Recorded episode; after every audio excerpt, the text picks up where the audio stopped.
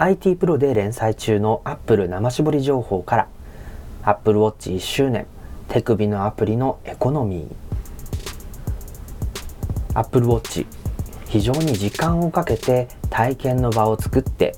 えー、価格を下げてバンドを増やして、まあ、とにかく身につける習慣を作ることに時間をかけているとそんな印象があります。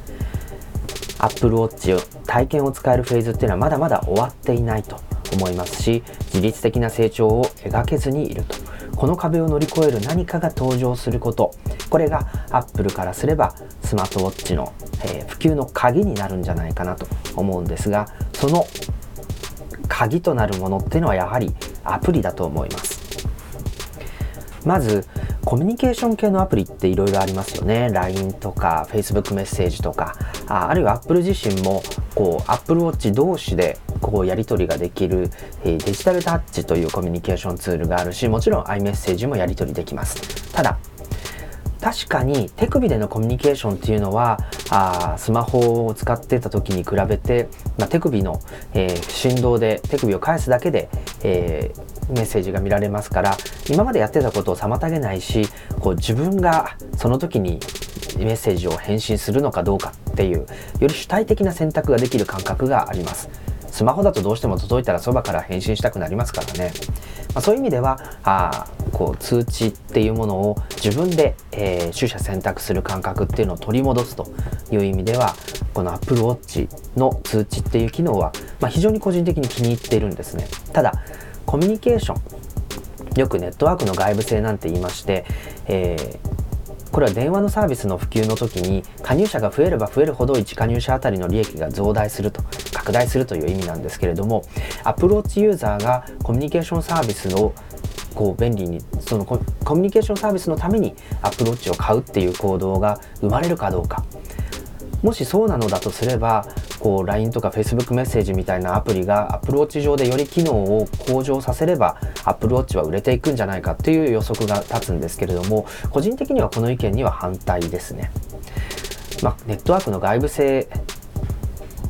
が効くってことは他人にその便利さを依存することになるんですけれども Apple Watch の便利さっていうのは自分自身の体験ですのであんまりこう他人とコミュニケーションが取れるからいいとかあそのために Apple Watch を買うっていう行動が生まれないんじゃないかなというふうに、えー、使っていて思います。で、えー、4つぐらいですね Apple Watch が自律的な成長を作り出す時にそのユーザーがこうどうやって、えー自分でアプローチの良さを見つけてそれを周りの人に伝えるかっていうことが重要だと思うんですけど4つほど、えー、アイディアを書いておこうと思います。まず1つ目はですね iPhone をよりセキュアに使うというアイディア。まあ、最近 FBI との争いで iPhone のロック解除問題っていうのがよく、えー、語られているんですけれどもある、えー、アップル関係者へのインタビューを取ったですね、えー、ベジャリン氏ですね。彼の原稿によると iPhone ユーザーは1日に80回から130回のロック解除を行っているというデータが示されたそうです、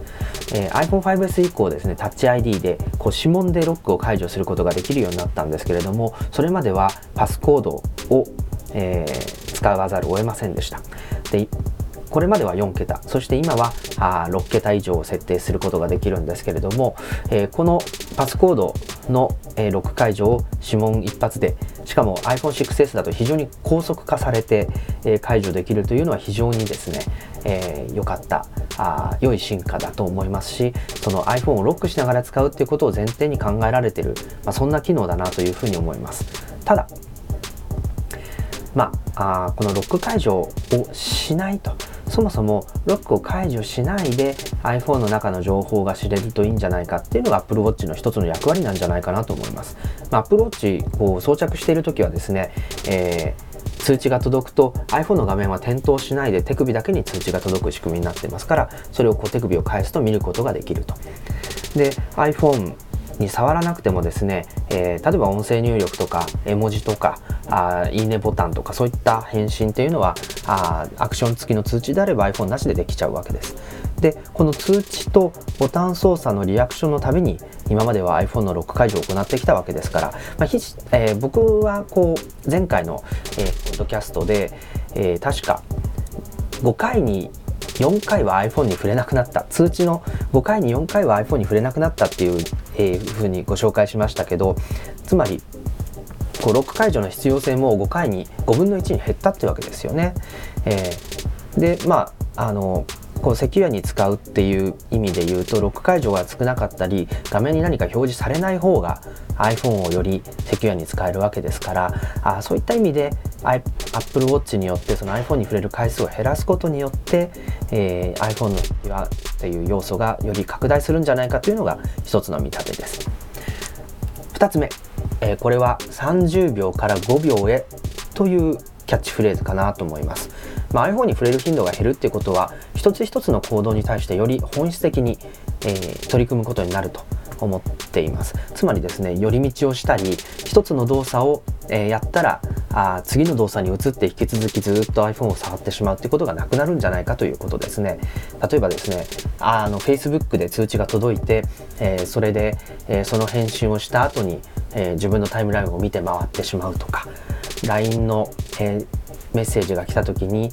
そのメッセージには返事したんだけど別のスレッドに返事を書いてみたりでその書いてる間に自分が返事したスレッドにまた返事が来てしまってチャットが続くとか、まあ、そういったことがですね、えーとえーと、その時僕何やってたんだっけってつい思わされてしまうんですけどもこういうことがなくなるんじゃないかっていうのは思うんですね。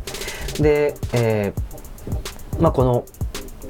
Apple Pay もそうですね。えー、Apple Pay なんかもあのこれはこう財布を取り出してクレジットカードを取り出してスッと、えー、スワイプしてでサインをして、えー、それらまた財布にしまってポケットにしまってっていう動作を、えー、Apple Pay の場合 iPhone だけで、え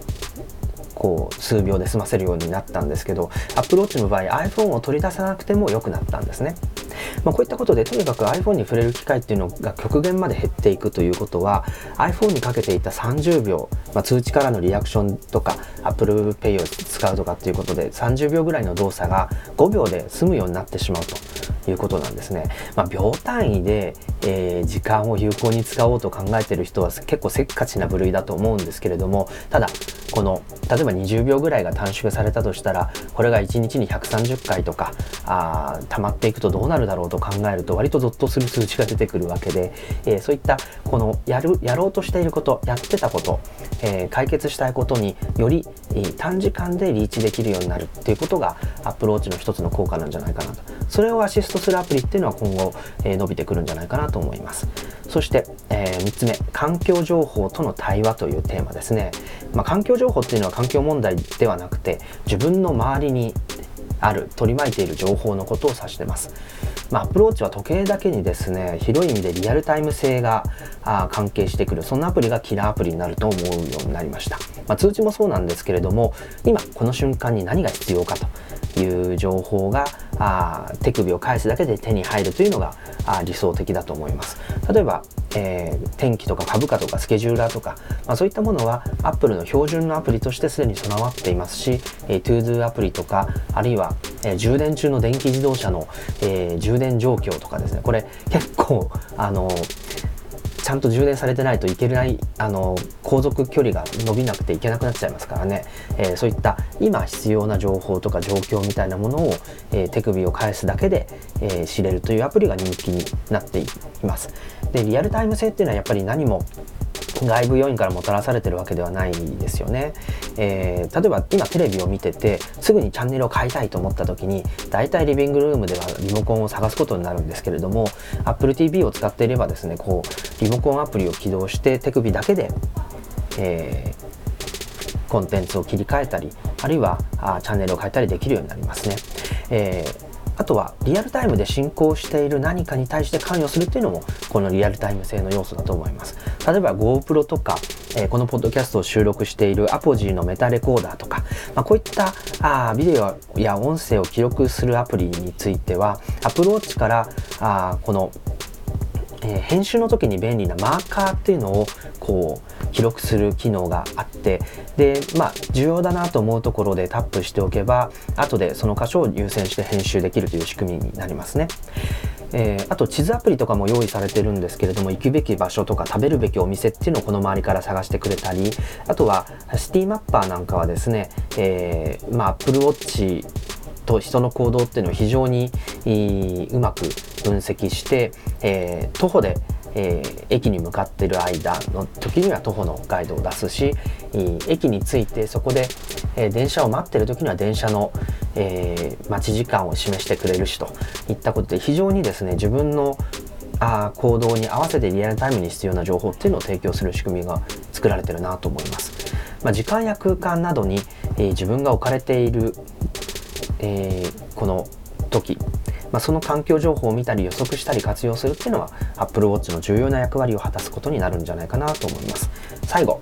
えー、手短にスタンドアロンということですね、えー、これ今でも結構スタンドアロン性ってあるんです。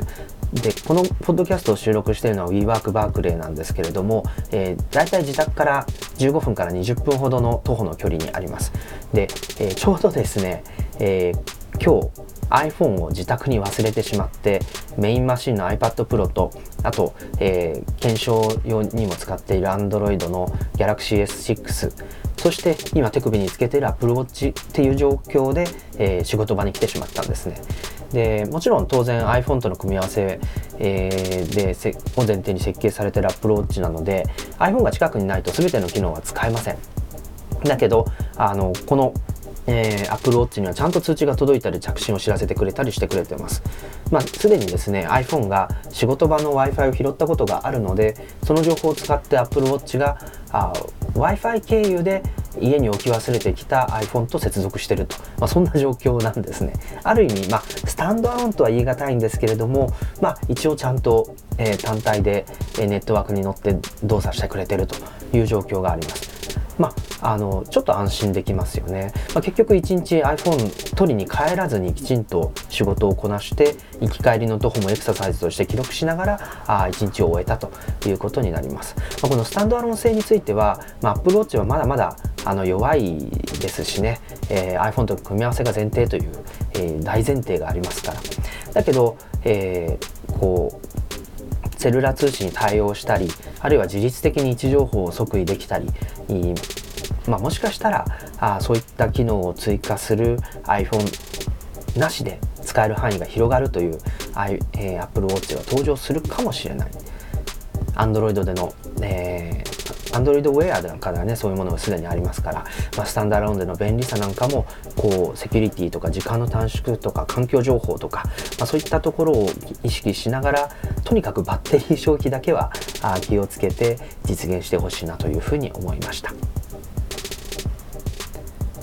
IT プロで連載中の Apple 生絞り情報から、えお届けしましたテキスト版は IT プロのウェブサイトで読むことができます。レディオタロサイト松村太郎が WeWork バークレーからお届けしております。